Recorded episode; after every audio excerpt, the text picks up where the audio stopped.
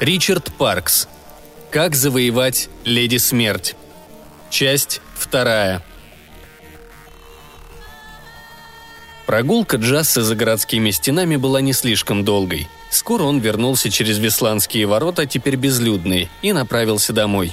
Никто его не встречал, да и некому было после смерти отца, который ушел из жизни в прошлом месяце. Кузница, пристроенная к дому, стояла запертой, ставни были закрыты, а горн совсем остыл. Джасса собрал все, что, по его мнению, могло ему пригодиться, и поутру покинул город. Проходя сквозь Весландские ворота, он остановился на мгновение и улыбнулся. «Мне нужно чудо, чтобы завоевать Леди Смерть. Если в баснях рассказчиков есть хотя бы доля правды, то теперь я знаю, где его искать. Да и терять ему, собственно, было нечего. А Верса хохотала как ненормальная. Джасса даже перепугался, что на них сейчас обрушится свод пещеры. Наконец она утерла слезы и широко улыбнулась гостю. У нее было много зубов, как он заметил, причем острых. «Они все еще рассказывают эту историю в Торноле? Какой парадокс! Насколько коротка человеческая жизнь и насколько длинна человеческая память!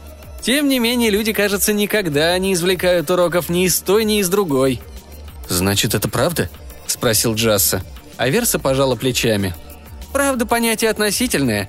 Я сильно удивлюсь, если рассказчики забыли упомянуть этот факт. Произошло ли все на самом деле? Более или менее?» Последовав указаниям рассказчиков, Джасса шагал два дня, пока не добрался до подножия хребта Гаана. Он пошел по единственной дороге, или скорее козьей тропе, и ближе к концу узкого каньона с отвесными стенами увидел источник пресной воды, а чуть дальше обнаружил пещеру.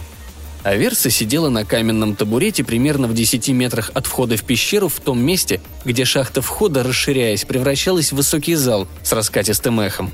Для существа из мифов и легенд она оказалась на удивление доступной и легко узнаваемой.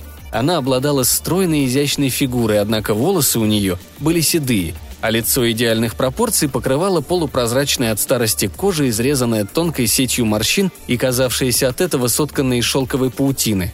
Глаза Аверсы цвета янтаря превосходили размером глаза любой представительницы рода человеческого. Она как будто бы ждала Джассу. «Это правда, значит? Вы можете изменить сон Сомны?» «Мы способны произвести небольшие изменения в мире, если ты это имеешь в виду. Пустячковые. Но цена очень высока». «Я не богат», но у меня есть кое-какое имущество, которое можно продать». А Верса чуть снова не расхохоталась, однако урезала смех до короткой ухмылки, хотя и с видимым усилием, и покачала головой. «Позволь мне кое-что тебе показать, Джасса из Торнола». И мир изменился. Пещера исчезла. Они стояли в благоухающем саду у подножия горы, отчасти напоминавшей ту, в которой жила Аверса. Водяной каскад, обрушиваясь в мраморную чашу, наполнял воздух искрящимися на солнце брызгами – Искусно выполненные статуи располагались в нишах, вырезанных в скале, в тех местах, где несколько минут назад Джасса видел разъеденные эрозией крошащиеся камни. А Верса с усталым видом, сидевшая на белой каменной скамье, похлопала по свободному местечку рядом с собой. Джасса сел в полном изумлении. «Нравится тебе мой дом?» – спросила Аверса. «Очень красиво». «Да...» – она глубоко вздохнула. «И этого тоже больше нет», – они снова оказались в пещере, а Верса больше не улыбалась. «Когда-то весь мой народ так жил. Но нас всегда было не слишком много, да и существовать в мире с тебе подобными у нас не очень хорошо получалось. Люди считали нас демонами, страшнее самого Гаана, когда им это было удобно. Использовали нас по возможности, а если не получалось, то убивали или прогоняли прочь. Нас осталось всего горстка, и мы затаились в пустынных местах, которые больше никого не привлекали. Почему же вы, обладая такой силой, позволили все это? Аверса снова улыбнулась, теперь уже печально. Наша сила проявляется в возможности изменять сон Сомны, то есть мир. Но это все же ее сон, а не наш. Ты знаешь, что происходит, когда кто-нибудь изменяет сон в разрез желаниями Сомны? Джасса покачал головой, стараясь не утонуть в янтарных глазах Аверса. Она продолжала. Сон богини становится беспокойным. Если делать это достаточно часто и довольно грубо, она проснется, и мир рухнет. Ты думаешь, мы хотели совершить то, что демон Гаан, несмотря на все свои уловки, до сих пор так и не смог довести до конца?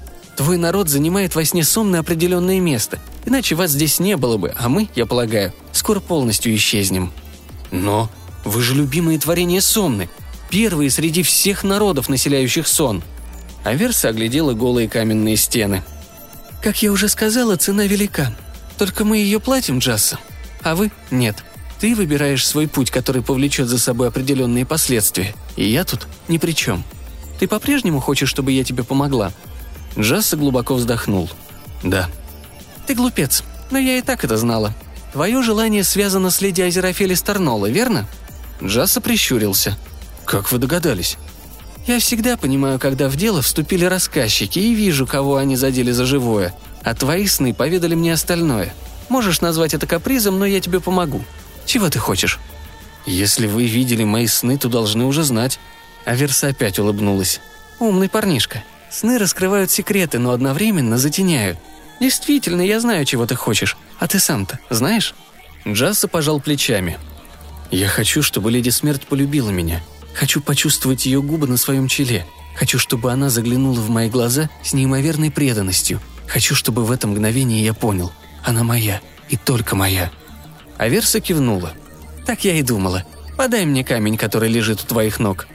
Джасса наклонился и подобрал кусок простого известняка размером чуть больше голыша. Он вручил его Аверсе, а в следующую секунду она вернула его, только это уже был не камень. В руках у Джассы оказался небольшой бронзовый медальон на кожаном шнуре. «Надень его», — сказала она. «А когда вернешься в Торнол, покажи часовому на воротах, и твое желание исполнится. Или...» Джасса уже завязывал на шее шнур. «Или...» Или ты можешь швырнуть медальон в ближайшую реку, а то и просто выбросить прямо здесь и сейчас, вернуться домой, продолжить дело своего отца, либо заняться каким другим ремеслом и построить жизнь, забыв про леди смерть. Я бы посоветовала именно это, если бы ты попросил моего совета». «Я не могу. Я люблю ее». Аверса кивнула, и теперь она выглядела еще старше, чем прежде, словно постарела и безмерно устала за короткое время. «Я знаю», — ответила она. Во время долгого пути назад в Тарнол Джасс размышлял над словами Аверсы. Может и правда последовать ее совету. В кузне он всегда будет только бледной тенью своего отца. Конечно, Джасса получил хорошую подготовку и без всякого сомнения неплохо обеспечивал бы себя благодаря профессии, только он не мог работать так, как отец, который был художником в своем деле. Там, где Джасса изготавливал пригодный к службе меч, Набан создавал мастерский клинок, идеальный по форме и боевым характеристикам – и так во всем, за что бы Джаса не брался. Отец достиг вершин, к которым невозможно приблизиться с помощью усердия и опыта, и Джаса знал, ни то, ни другое не превратит его в такого кузнеца, каким был отец. Я мог бы довольствоваться меньшим. Однако это было ложью. Как раз довольствоваться меньшим Джаса никогда не умел. Так же дела обстояли и с Азерофель. Никто не мог с ней сравниться, нечего было даже и пытаться искать. Все или ничего – если середина и существовала, он ее не видел. Джасса взглянул на медальон. Он представлял собой простой бронзовый диск, на котором был выгравирован какой-то знак, похожий на закрытый глаз.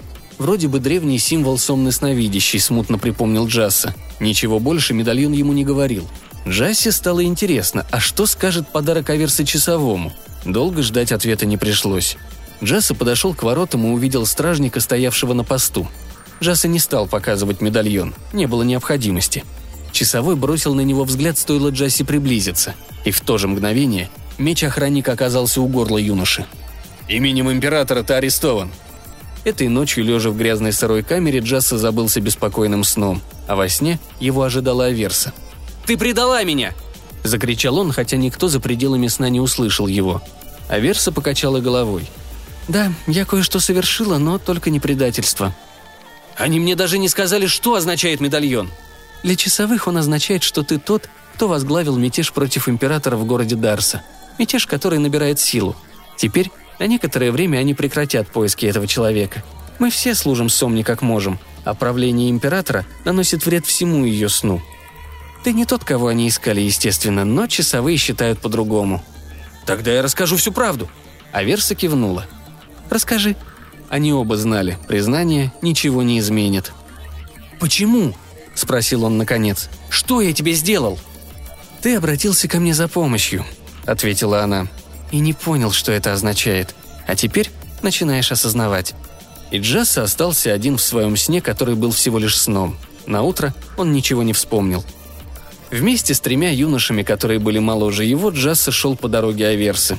Руки ему связали за спиной – положенное время он предстал перед леди Азерофель. Джасса чуть не улыбнулся. «По крайней мере, никто не может лишить меня этого».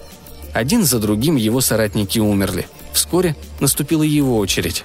Он заглянул прямо в глаза леди смерти и произнес «Я люблю тебя». Часовые уставились на него. На милом личике Азерофель появилось озадаченное выражение. Однако она ничего не ответила. Джасса, выпрямившись во весь рост, ждал, когда часовые потащат его силой, как того старика. Но этого не произошло. Леди Смерть немедленно шагнула вперед, взяла его за руку и повела к сооружению. «Ты не понимаешь», — сказал он. «Я люблю тебя». Она улыбнулась ему.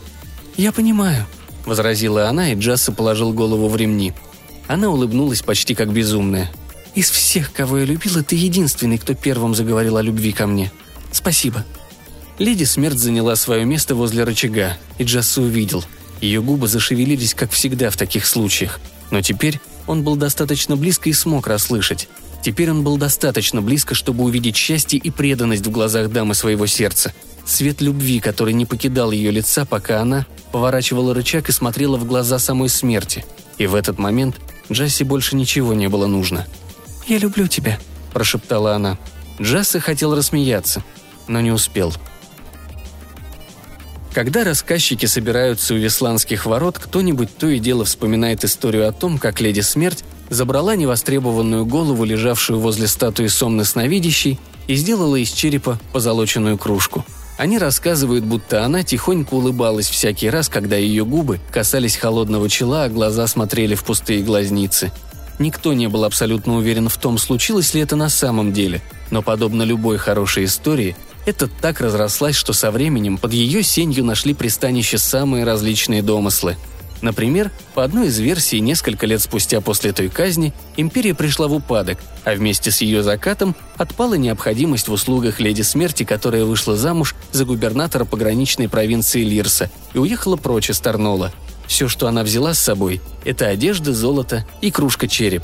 Гильотина осталась гнить и ржаветь возле статуи сомны сновидящей, которая с закрытыми глазами могла видеть все –